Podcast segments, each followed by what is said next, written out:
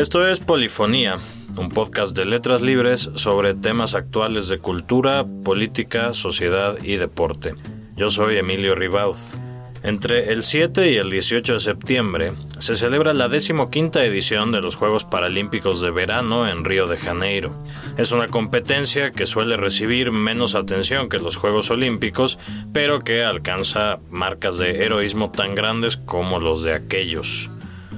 Pablo Duarte ha preparado una breve introducción a la historia y el funcionamiento de esta justa deportiva. Mientras hablamos, en estadios penosamente vacíos, cientos de atletas compiten por ser los mejores en su especialidad. En esta edición de los Juegos Paralímpicos, poco menos de 4.500 atletas de 161 países participan en 528 eventos, dentro de 22 disciplinas deportivas diferentes. La dispar cobertura frente a los Juegos Olímpicos es evidente, pero no merma en nada los logros en las pistas, las albercas y los campos. Los Juegos Paralímpicos de Londres en 2012, por ejemplo, elevaron la barra para las futuras ediciones, tanto en cobertura como en organización. El evento de Londres representa un rasero con el que necesariamente Río 2016 va a ser medido.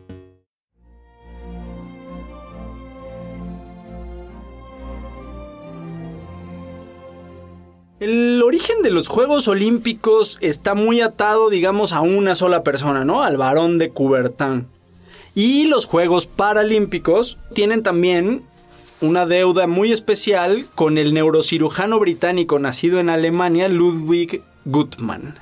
El doctor Guttmann era un médico en la Alemania nazi que salió huyendo de ahí por la persecución y se instaló en Inglaterra para trabajar con pacientes con lesiones espinales.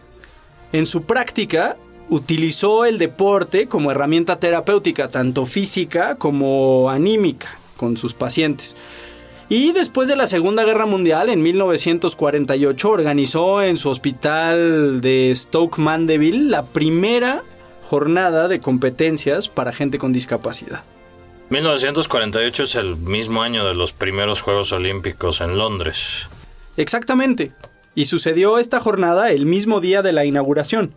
Fue una exhibición de arquería, compitieron 16 personas, y durante las primeras ediciones de estos juegos, de estas justas, la mayoría de los participantes eran veteranos de la Segunda Guerra Mundial que acudían al hospital del Dr. Goodman. Así que los juegos de Stoke Mandeville eran la referencia para personas con capacidades diferentes.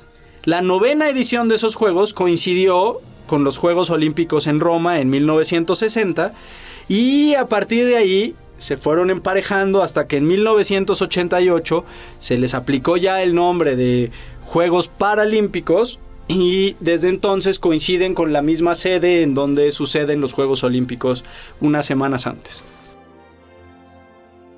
¿Qué competencias hay dentro de los Juegos Paralímpicos? ¿Cómo son las categorías de competición? De las 22 disciplinas, la bocha, un deporte muy similar a la petanca, es la única que no tiene paralelo con los Juegos Olímpicos.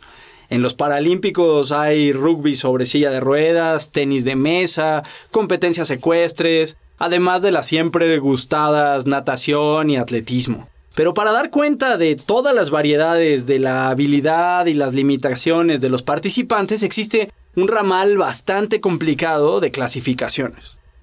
El movimiento paralímpico divide en 10 las limitaciones de los participantes. Ocho de ellas son físicas. Por ejemplo, está el deterioro de la fuerza muscular, la deficiencia en alguna extremidad o la diferencia de longitud de piernas, además de la ataxia o la estatura baja. También están los trastornos visuales y las limitaciones intelectuales. Hay algunas competencias como el judo, en la que participan solo personas con limitaciones visuales o el levantamiento de pesas, en las que solo hay una categoría de competencia.